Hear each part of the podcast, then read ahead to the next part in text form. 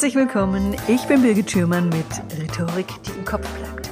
Dem Podcast für alle, die sich mit ihrer Präsentation von der Masse abheben wollen. Heute hören Sie die Folge 88. So passt mehr rein. Zeit richtig gut nutzen. Hallo, liebe Hörerinnen, liebe Hörer. Heute sprechen Zach Davies und ich über das Thema Zeit. Zach hat sich spezialisiert aufs Zeitmanagement. Sein Credo ist mehr schaffen mit weniger Stress. Für mich persönlich hat sich mein Zeitempfinden in den letzten Jahren völlig verändert. Also ich habe schon mal darüber gesprochen, dass ich einen sehr kranken Mann an meiner Seite habe. Und in seine Betreuung investiere ich viel Zeit, viel Energie und andererseits bin ich aber auch selbstständig. Das heißt also für mich, ich muss meine Zeit nicht nur sehr genau planen, sondern auch mit meinen Kräften haushalten. Ja, das heißt auch wiederum, dass ich dafür sorgen muss, dass mir meine Energie oder meine Konzentration nicht abhanden kommt. Ja, dass ich sie nicht anzapfen lasse, sei es, ach, sei es vom dauernden Blick aufs Handy oder Social Media oder weil ich mich über irgendetwas aufrege und meine Konzentration immer dorthin geht. Und daher freue ich mich sehr auf die Tipps von Zack heute. Das Interview geht über zwei Podcast-Folgen. Im Teil 1 sprechen wir darüber, wie Sie Ihre Zeit im Homeoffice effizient organisieren und wie Fach- und Führungskräfte, die unter Zeitdruck stehen, also vielleicht auch zu wenig Zeit haben, sich so gut vorzubereiten, wie sie es gerne täten und wie diese Menschen trotzdem wertvolle Präsentationen hinbekommen. Am Ende des Interviews, also im zweiten Teil, hat Zack wiederum zwei Überraschungen für Sie, also bleiben Sie dran. So, wer ist denn überhaupt Zack Davis? Erst einmal ist er gebürtiger Amerikaner. Zweitens ist er Bestsellerautor. Drittens ist er CSP. Wenn Sie sich jetzt fragen, ja, was ist denn CSP? Das ist der Ritterschlag der Speaker. Also echte hauptberufliche Speaker, die hauptsächlich ihr Geld damit verdienen. Es ist eine internationale Qualitätsauszeichnung für die hauptberuflichen Speaker. Und den bekommt man wiederum nur vom Verband der Speaker in Amerika, der NSA. Der wird auf der NSA Convention verliehen. Äh, Zack, jetzt aber mal ganz zurück, ganz von Anfang an. Zack hat BWL studiert und war Berater bei der KPMG Consulting AG. 2003 gründete er das Trainingsinstitut People Building. 2007 wurde er als Amerikaner in das Who is Who in der Bundesrepublik Deutschland aufgenommen. Und das Who is Who, das ist ein Buch, das Menschen porträtiert, die im öffentlichen Leben aufgefallen sind, weil sie exzellente persönliche und berufliche Leistungen erbracht haben. 2011 war er Vortragsredner des Jahres und den CSP bekam er 2012. Ja, herzlich willkommen, lieber Zack. Ich freue mich sehr, dass du heute mein Gast bist. Die Freude ist ganz meinerseits. Lieber Zack, so mir persönlich, mir rennt ja die Zeit nur so durch die Finger. Und daher liebe ich Tipps zum Zeitmanagement. Und seitdem ich auch ein paar Tipps beherzige, meine Zeitplanung anders strukturiere, da geht, seitdem geht's auch tatsächlich bergauf. Ich werde effizienter. Und bei der Recherche für dieses Interview, da habe ich zwei deiner Vorträge im Internet gesehen.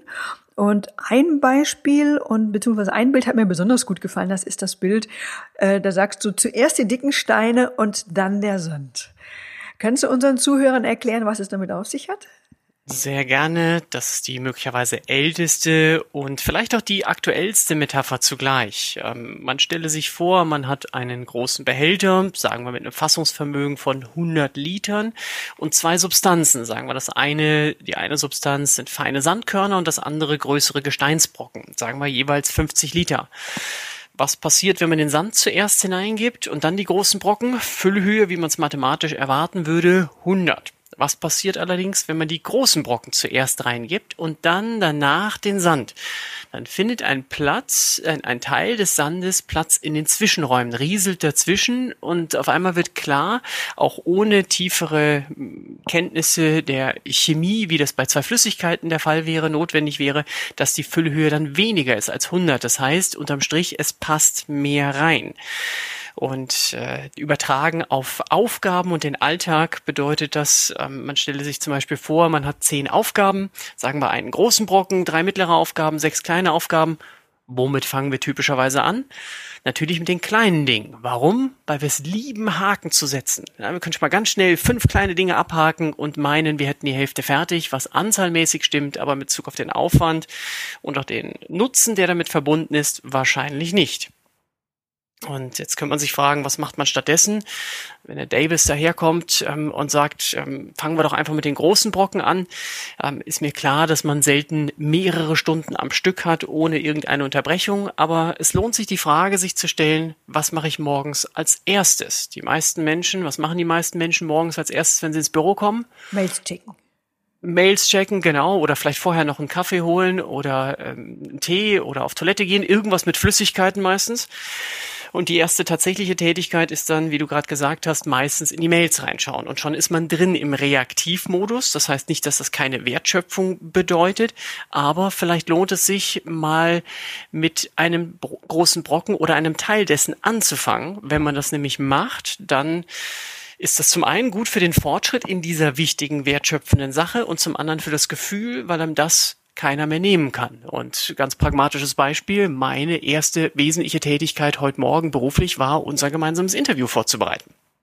Und das führt dann eben dazu, es ist der Qualität zuträglich und es äh, vermeidet, dass ich unnötig unter Zeitdruck gerate.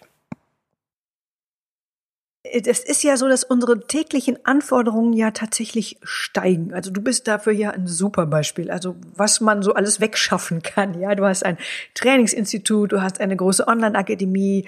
Als Referent bespielst du 100 bis 150 Veranstaltungen pro Jahr.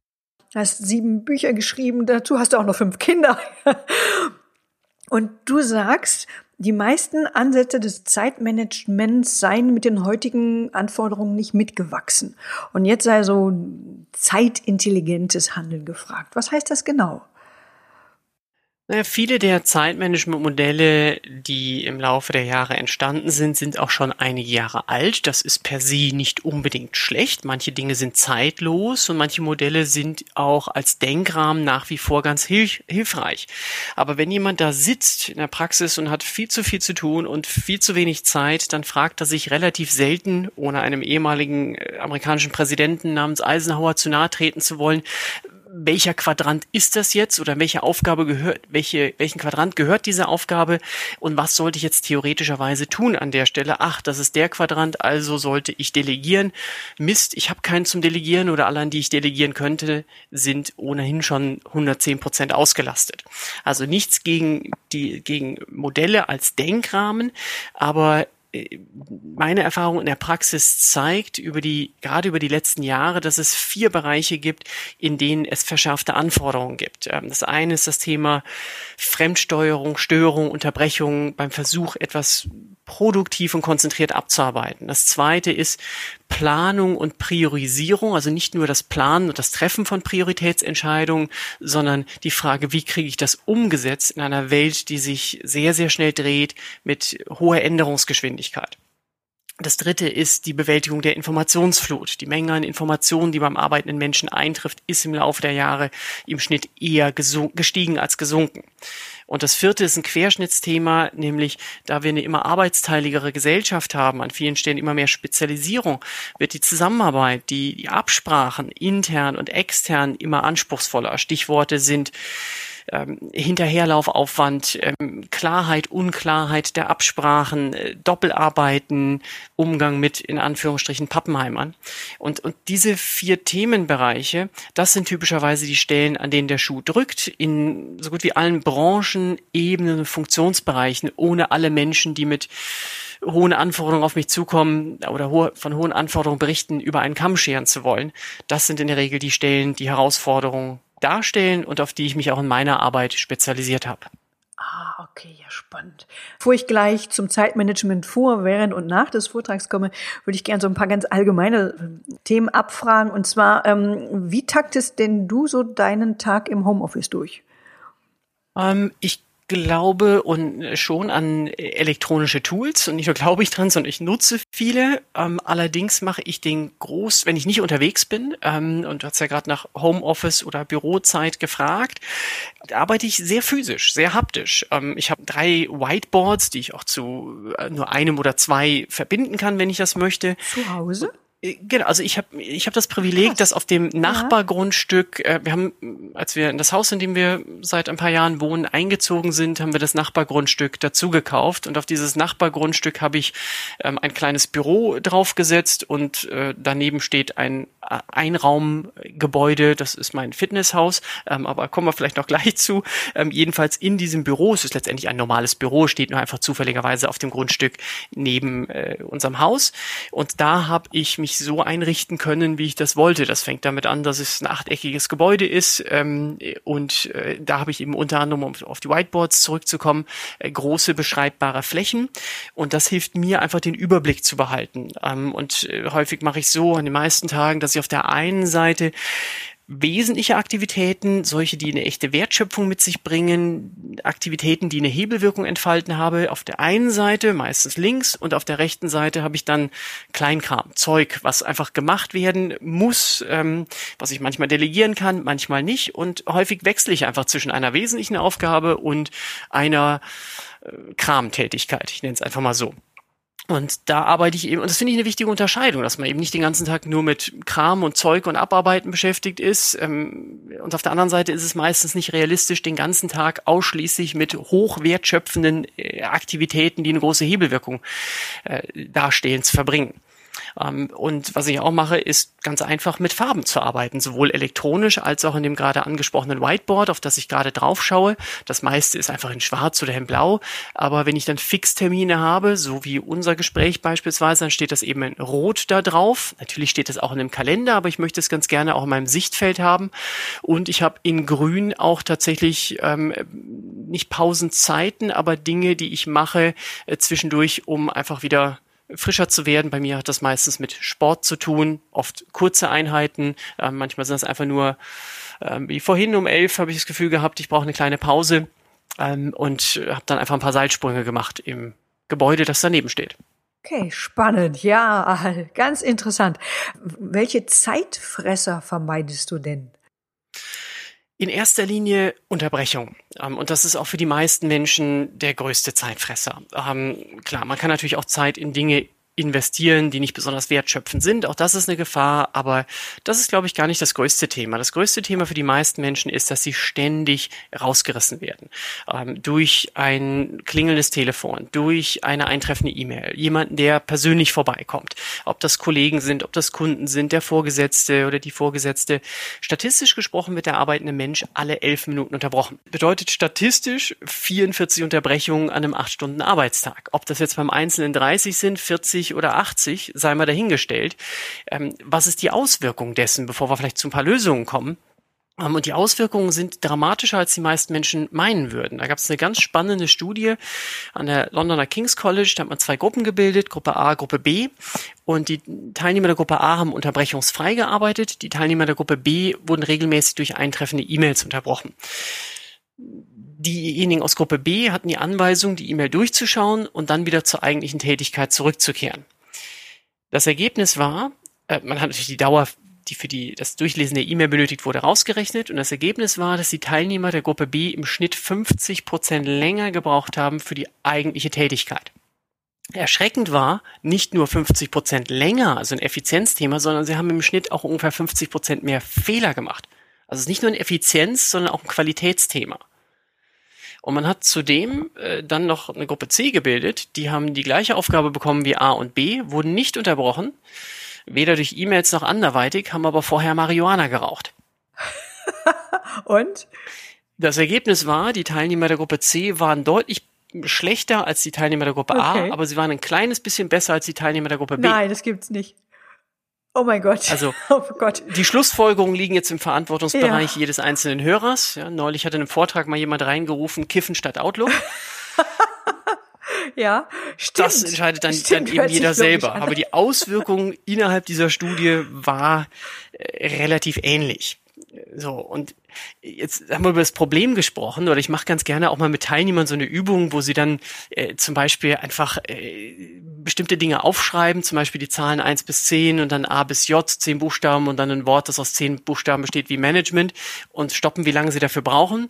Und dann äh, haben sie einen gedanklichen Wechsel, müssen also nicht eins, zwei, drei, vier, fünf bis zehn schreiben, sondern eins und dann das A und dann das erste, der, den ersten Buchstaben von Management, um zu sehen und zu, für sich selbst zu erleben, ja was dieser gedankliche Wechsel, in dem Fall kleine gedankliche Wechsel kostet und die Teilnehmer brauchen im Schnitt doppelt so lang. Und die Frage ist dann natürlich, äh, was kann man tun? Also wie kann man äh, die Anzahl der Unterbrechungen reduzieren und wie kann man das vor allem machen, ohne dass es nennenswerte Nachteile hat, gerade wenn man im Umfeld ist einer Organisation, die die Politik der offenen Tür hat. Können wir gerne reingehen. Ähm, ein Punkt ist schlichtweg alle Hinweise auf neue E-Mails zu deaktivieren. Alles, was da blinken könnte, einen Ton von sich gibt, vibriert oder eben optisch sichtbar ist. Und das empfehle ich nicht nur im Zusammenhang mit E-Mails, sondern äh, am Smartphone, am großen Rechner, am Tablet, mit, in Bezug auf alle Programme. Und das macht oft schon viel aus, sind oft schon 20, 30, 40 Prozent aller Unterbrechungen weg. Okay, ja, geht mir genauso. Also ich, das, das, das mache ich auch schon. Also ausschalten, Handy ausschalten, damit ich da konzentriert arbeiten kann, Katzen rauswerfen so, aus dem Büro. Ja, genau. Familienmitglieder spielen auch manchmal eine Rolle, gerade in Zeiten des Homeoffices. Oder oder die Frage ist halt auch, wie man, äh, wie man das hinkriegt, Zeit zu blocken. Ich glaube, jeder, der hier, der gerade zuhört, ist schon mal auf die Idee gekommen, Zeit für eine wichtige Tätigkeit zu blocken. Das an sich ist nicht neu. Die Frage ist nur, wie kriegt man es hin? Ähm, manchmal ist es äh, das Wirksamste, physisch woanders zu sein. Ähm, manchmal ist es sinnvoll, die Tür zuzumachen oder Bescheid zu geben, zu sagen, zu fragen, steht gerade irgendwas an? Das gegebenenfalls zu behandeln. Wenn nicht, dann zu sagen, ich bin die nächste Stunde nicht erreichbar. Und, das finde ich einen ganz wichtigen Punkt, dass man, wenn man denn Zeit blockt, diese Zeit betrachtet und infolgedessen auch behandelt wie einen Termin mit einem Gast. Wenn wir das nämlich machen, dann geht der Umsetzungserfolg deutlich nach oben. Wir machen in Anführungsstrichen automatisch manche Dinge anders und konsequenter. Ach so, dass ich mir also die Zeit, die ich mir gebe für ein Projekt, dass ich die sozusagen halt genauso behandle, wie wenn ein Gast in meinem Büro sitzen würde. Genau, man darf es natürlich nicht übertreiben mhm. von der Menge her. Man muss auch seinem Umfeld ein bisschen Gewöhnungszeit geben. Ich würde das jetzt nicht unbedingt schlagartig verdreifachen, die Menge Zeit, die man blockt. Ja, ähm, ja das ist sonst wie bei einem Kollegen, bei dem die Tür immer geschlossen Aha, ist. Irgendwann kann man es nicht mehr so richtig ja. ernst nehmen. Also nicht übertreiben damit, durchaus Mut Aha. dazu, häufiger Zeit zu blocken, aber es nicht zu übertreiben. Aber wenn man eben Zeit blockt, die Empfehlung, es eine Einstellung her zu betrachten, als wenn man einen Gast da hatte, hätte ein Gespräch mit dem Kunden, mit dem Kollegen, mit dem Vorgesetzten, einem Bewerber da hätte, wen auch immer. Äh, toller Tipp. Du hast gerade schon angesprochen, wie du in der Konzentration bleibst. Du hast gesagt, du machst Sporteinheiten zwischendurch, aber vielleicht gibt es ja noch was anderes. Also wodurch bleibst du denn acht Stunden oder länger in deiner Konzentration? Also es gelingt mir natürlich immer perfekt, ja. Klar, ich bin ja ähm, Effizienzexperte. Ähm, Nein, natürlich nicht. Natürlich habe ich auch gewisse Schwankungen und bessere und schlechtere Tage. Aber was mir unheimlich hilft, ist äh, mehrere Dinge. Ähm, klar, neben äh, ganz allgemein auf die Gesundheit zu achten. Ich glaube, da müssen wir jetzt nicht unter Punkte durchgehen. Da kämen jetzt die Klassiker, die, die, die jeder kennt. Das ist aber, äh, auch wenn wir es vielleicht nicht vertiefen an der Stelle, eine wichtige Grundlage, natürlich. Mhm. Ähm, wenn ich die ja. Nacht nicht geschlafen habe oder mehrere Nächte wenig, dann wird es schwieriger. Ähm, was ich sehr hilfreich finde, ist die Unterscheidung zwischen auf der einen Seite Produktiv- oder Performancezeit oder auf der anderen Seite Kramzeit. Ja, Dinge, die ich mit vielleicht 80 Prozent Konzentration gut hinkriege und andere Themen, die Produktiv- oder Performancezeit, bei der eine hundertprozentige Konzentration erforderlich ist. Mhm. Was ich auch für wichtig halte, ist ähm, eben schon angedeutet, Pausen zu machen. Also nicht so lange zu arbeiten, bis man die Pause unbedingt braucht, weil man merkt, die Konzentration schwindet immer weiter und man braucht immer mehr Willenskraft, um ein Maß an Produktivität und Konzentration aufrechtzuerhalten, sondern die Pause eher zu machen, bevor man sie unbedingt braucht. Das ist nicht immer perfekt einplanbar, aber ich empfehle an der Stelle das Konzept, ich nenne das der wiederholbaren Zyklen. Also will heißen, ähm, sich selbst einfach mal so ein bisschen zu beobachten, wie lange kann ich mich am Stück konzentrieren und zwar nicht einmalig, sondern gut wiederholbar über meinen beispielsweise acht Stunden Arbeitstag und idealerweise so, dass ich nicht nur den acht Stunden Arbeitstag durchhalte und dann völlig fertig bin zum Feierabend hin, sondern mich immer noch ganz gut fühle danach. Ja, und natürlich gibt es Situationen, äh, ich würde lügen, wenn ich das Gegenteil behaupten würde, wo ich am Ende eines Arbeitstages auch froh bin, mich mal auf die Couch plumpsen lassen zu können oder am Ende der Arbeitswoche denke so, Wochenende ist gut, dass jetzt bald Wochenende ist oder dass jetzt Wochenende ist. Ich muss mal ein bisschen auftanken, aber wesentlich besser ist, wenn der Normalzustand eben nicht derjenige ist, der defizitär ist, also wo man das Gefühl hat, die Batterien sind schon auf ähm, ich weiß, ob jeder das, das Geräusch der sterbenden Batterie kennt, ja, wenn, wenn es kaum, kaum noch funktioniert, sondern ja, zum Beispiel zu sehen, ah, ich kann mich eine Dreiviertelstunde am Stück beispielsweise gut konzentrieren und wenn ich dann drei Minuten Pause mache, dann kann ich wieder eine Dreiviertelstunde und das ist wiederholbar. Das ist nicht bei jedem gleich, aber das ist ein Rhythmus, der für viele funktioniert. Genau, es ist nicht bei jedem gleich. Und achtest du auch darauf, wann, in, zu welcher Tageszeit du am produktivsten bist? Also kalkulierst du das auch mit ein? Ähm, ich empfehle das nach Möglichkeit zu tun. Es geht natürlich nicht immer, weil manchmal hat man dann einfach im klassischen Nachmittagstief, was übrigens aber auch davon abhängig ist, was und wie viel man mittags gegessen hat, ähm, einfach das, den wichtigsten Termin oder die, die wichtigste Aktivität, die am meisten Konzentration erfordert. Ich persönlich mache es ehrlich gesagt nicht oder nicht mehr, dass ich groß darauf achte, wann ich welche Aufgabe unbedingt mache, zumindest nicht abhängig von der Konzentration, weil ich, ich weiß nicht, ob das jetzt eine populäre Aussage ist oder nicht, ich ich habe seit Jahren dieses klassische Nachmittagstief ehrlich gesagt nicht mehr gehabt. Also ich habe natürlich auch Momente, in denen ich mich besser oder schlechter konzentrieren kann, ähm, aber ich habe einfach eine Ernährungsmenge und Qualität, die verhindert, dass ich dann zwei Stunden in ein Loch falle. Ja, toll, ja, ja, kenne ich und auch. Wenn, und wenn es doch mal der ja. Fall ist, dass die Konzentration fehlt, ähm, dann ist für mich Bewegung das Beste. Das, das heißt nicht, dass jeder ein Sportfreak werden mhm. muss, wie ich das ein Stück weg bin, ähm, aber ich weiß einfach, ähm, dass wenn ich auch nur eine Minute einfach auf der Stelle hüpfe, ja, dazu brauche ich kein Gerät ähm, oder 20 Kniebeugen mache, dann ist die Konzentration wieder wieder höher, weil der Kreislauf ein bisschen in Schwung gebracht ja, ist. Ja, definitiv. Also ich bin auch ein großer Sportfan, ja. Und ich mache auch gerne Morgensport, das hält den ganzen Tag. so, ja, okay, toll, toll, Dankeschön. Ja, jetzt würde ich gerne zum Zeitmanagement rund um einen Vortrag kommen. Nehmen wir mal an, ein kleiner, kleiner Sprung, nehmen wir mal an, ich bin eine vielbeschäftigte Fach- oder Führungskraft und ich soll ganz spontan eine wichtige Präsentation halten. Und zeitlich passt's mir so gerade so mal gar nicht rein. Wie kann ich mich trotzdem effizient auf meine Präsentation vorbereiten? Zeitmanagement technisch gesehen? Ja, ähm, die beschriebene Situation ist natürlich nicht ganz optimal, ähm, aber oft Realität, wie du es gerade beschrieben hast. Ja, man bekommt kurzfristig irgendwie einen Vortrag reingedrückt oder hat einfach nicht die Möglichkeit, sich vernünftig oder so wie es sein sollte vorzubereiten. Ähm, und meine, die Punkte, die ich nennen werde, ähm, werden wahrscheinlich ein, ein Mix darstellen aus, aus verschiedenen Blickwinkeln und Aspekten. Ähm, was man immer machen kann, ist sich in einen guten Zustand zu versetzen, ähm, auf seine Haltung zu achten, äh, zu lächeln. Ähm, und das alleine garantiert natürlich keinen guten Vortrag, aber es ist unheimlich hilfreich, äh, ob die Vorbereitung jetzt gut war oder schlecht war. Also unter sonst gleichen Bedingungen ist es auf jeden Fall ein, ein Vorteil, einfach mal tief durchzuatmen, sich gerade hinzustellen ähm, und einfach mal zu, zu lächeln und dann kommen automatisch die richtigen Worte raus. Das ist mal ein aus meiner Sicht ganz wichtiger Punkt. Ganz anderer Gedankengang.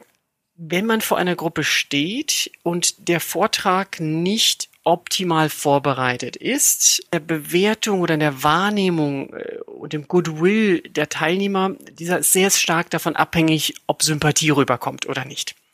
Ähm, kennt, glaube ich, jeder, wenn man jemandem zuhört und derjenige ist einem aus welchen Gründen auch immer nicht sympathisch, mhm. dann bewertet man einen Fehler, eine Schwäche, Stimmt. eine Holprigkeit anders, als wenn man diese Person mag, weil man schon lange miteinander zu tun hat und das einfach ein netter Mensch ist oder man einfach, selbst wenn es jemand ist, den man nicht kennt, ähm, einfach einen sympathischen, netten Eindruck hat. Mhm. Also Arroganz ist dabei sicher nicht hilfreich, wenn man etwas tun kann, um einfach sympathisch rüberzukommen und nicht irgendwas zu spielen, dann werden Fehler und Schwächen eher verziehen. Ja, definitiv. Ähm, und ähm, was ich zum Beispiel in dem Moment, in dem man vor eine Gruppe tritt, ähm, für sehr hilfreich halte, ist sich einfach die Frage zu stellen, was ist meine meine Hauptabsicht? Was ist meine Intention? Was, was will ich gerade bewirken? In, in meiner Arbeit, bei Vorträgen, bei Seminaren hilft es mir einfach, und manchmal sage ich das dann auch einfach, ähm, mein Ziel für diesen Vortrag oder für diesen Workshop ist mhm. und was, ich da, was mir da inhaltlich durch den Kopf geht.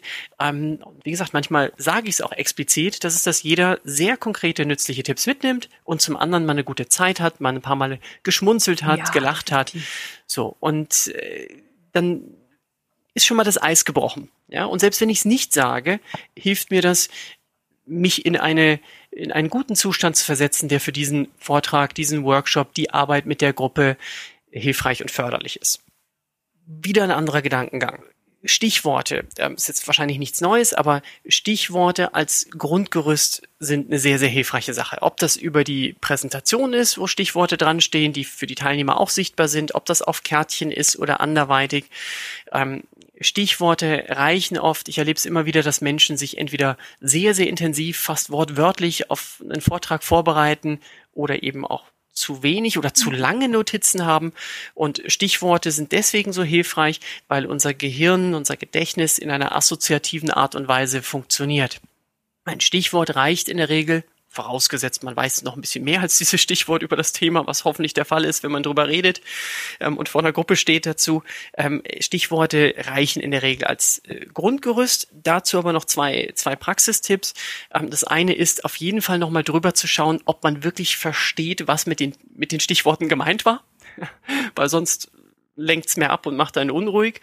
Und das andere ist, sollte man mit Karten oder physischen Notizen arbeiten, auf mehreren Blättern oder kleinen Kartons, bitte, bitte nummerieren. Ja, definitiv. Ähm, denn wenn die runterfallen, ähm, ja, man hat Ach 15 Gott. Karten und äh, toll vorbereitet und Ach. die fallen dann vor lauter Nervosität runter oder so. Vorstellen. Das kann eine ganz unangenehme Situation für jemanden sein. Also bitte einfach Zahlen draufschreiben, damit ja, man zum Notfall. Definitiv. Ja. Du hast im Vorgespräch auch was gesagt zum zu äh, Mindmapping, 3D Mindmaps, Stoffsammlung parat haben. Genau, also ähm, manchmal macht es Sinn, einen Vortrag wirklich ganz detailliert vorzubereiten. Manchmal ist es aber auch eine ganz tolle Sache, ähm, mehr Flexibilität drin zu haben. Und was ich da manchmal nutze, ist eine Mindmap mit einer etwas größeren Stoffsammlung, die äh, viel mehr an Stoff hergibt, als wir an Zeit zur Verfügung haben. Ähm, oft in einer ähm, 3D-Mindmap, ähm, eine Software, die ich da ganz gerne nutze, die ist auch in der Basisversion kostenfrei, heißt The Brain. Und der Vorteil dieser äh, Mindmap-Software ist, dass wenn man auf einen Unterpunkt klickt, dann rotiert dieser Unterpunkt in die Mitte und steht dann im Fokus. Und dann sieht man die Verbindung von dort aus. Und was ich zum Beispiel in einer Vortragssituation manchmal mache, ähm, ist, dass ich einfach die Teilnehmer frage, was interessiert sie jetzt als nächstes oder am meisten? Oder ich gehe in einen Punkt rein, erzähle zum Beispiel je nach Thema, sagen wir zwei Minuten darüber und frage dann die Teilnehmer, äh, wollen sie dazu mehr wissen oder nicht? Oder wir verteilen einfach gelbe und grüne Karten und gelb heißt Informationsbedarf gestillt, grün heißt bitte vertiefen. dann muss ich gar nicht extra fragen. Oder die machen eine Faust versus äh, spreizen die Finger. Ähm, dann brauchen wir gar nicht mal Material und Faust heißt prima, reicht mir jetzt zu dem Thema oder Fingerspreizen heißt bitte noch mehr.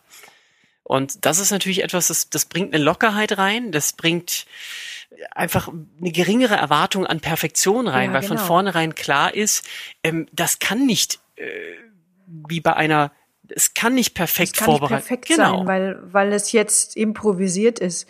Weil die, weil du dich jetzt mit deiner Themenauswahl an den Zuhörern orientierst. Ja, man orientiert sich einfach an den Teilnehmern und es ist, äh, es sendet das Signal, ich nehme die Bedürfnisse ernst. Genau. So gut wie ich kann. Es kann natürlich sein, dass die eine Hälfte vertiefen will, die andere nicht. Dann muss man überlegen, was man, was man macht damit. Aber es ist klar, es kann nicht perfekt von A bis Z vorbereitet sein.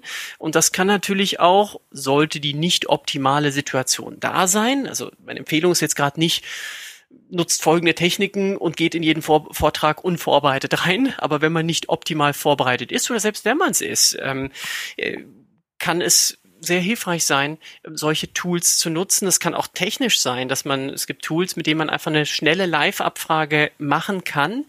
Wenn man das allerdings macht, empfehle ich, mit einem Tool zu arbeiten, wo jetzt nicht die Teilnehmer extra noch was runterladen müssen und sich äh, authentifizieren oder registrieren müssen oder so. Das, das dauert einfach zu lang. Genau. Und das bringt Interaktion rein und es erhöht die, ja, die Bereitschaft, ähm, Dinge, die oder Aspekte, die vielleicht nicht perfekt sind, ein wenig zu verzeihen.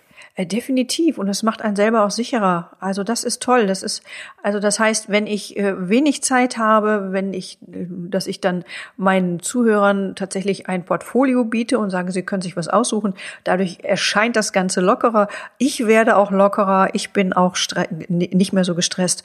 Und ähm, dann wird auch kein perfekter Vortrag mehr erwartet. Tolle Idee. Toll, ganz toll. Vielleicht noch ein Punkt zum Thema Lockerheit oder Gegenteil davon, nämlich Nervosität. Das ist für manchmal auch für Profiredner, ähm, Menschen, die viel vor einer Gruppe stehen, aber speziell für Personen, die jetzt nicht die Hälfte ihrer Zeit damit verbringen, ihre Arbeitszeit vor Gruppen zu reden, ähm, natürlich ein riesen, riesen Thema. Und äh, auch dazu, da können wir jetzt ganz tief reingehen, aber einfach ein paar simple, pragmatische Tipps ähm, äh, oder ein Punkt vor allem. Und das ist, ähm, was ich unheimlich hilfreich finde, ähm, ist im Vorfeld, bevor man vor die Gruppe tritt, einfach mit Menschen, mit Teilnehmern zu sprechen. Ähm, das hat in meinen Augen nur Vorteile. Es wärmt schon mal die Stimme auf. Ähm, man äh, hat so einen fließenden Übergang von einem Plaudergespräch zu, ich stehe vor der Gruppe und stehe im Scheinwerferlicht. Ähm, und äh, es bringt einfach eine Lockerheit rein. Und wenn man dann noch zum Beispiel gemeinsam einfach einen kleinen Spaß machen kann, es muss kein Schenkelklopfer sein, es geht nicht darum Witze zu erzählen, sondern einfach ähm, ein, bisschen gemeinsam lachen oder schmunzeln kann über irgendetwas, ähm, dann ist man einfach in einem ganz anderen Zustand. Definitiv, also das macht auch was, dass ich irgendwie das Gefühl habe, ich gebe für die Zuhörer, die ich sowieso schon kenne, noch was dazu. Und ich spreche nicht vor Unbekannten, das ist äh, und die lieben einen auch ganz anders, die geben mir schon mal eine ganz andere ähm, Liebe von unten, die merkt man ja auch. Man merkt ja auch, ob Leute genau. einen sympathisch finden, ob Leute einen mögen, ob Leute einen kennen. Das ist ein großer Unterschied. Toll, ja, schöner Tipp. Super. Ja, liebe Hörerinnen, liebe Hörer, das war's für heute. Wenn Sie zum aktuellen Thema mehr wissen wollen, ich habe für Sie einen Hörerservice eingerichtet, für den Sie sich unter www.birgit-schürmann.com slash podcast Schürmann mit OE eintragen können. Wenn Ihnen mein Podcast gefällt, wenn diese Folge hilfreich für Sie war, freue ich mich über eine 5-Sterne-Bewertung bei iTunes. Vielen, vielen Dank für Ihre Unterstützung. Wenn Sie Fragen haben, wenn Sie Anregungen haben oder Themenwünsche, schreiben Sie mir und zwar unter podcast.birgit-schürmann.com. Wir hören uns wieder hier in Kürze mit dem zweiten Teil meines Interviews mit Zach Davis. Haben Sie bis dahin eine gute Zeit. Ich freue mich auf Sie. Ihre Birgit Schürmann.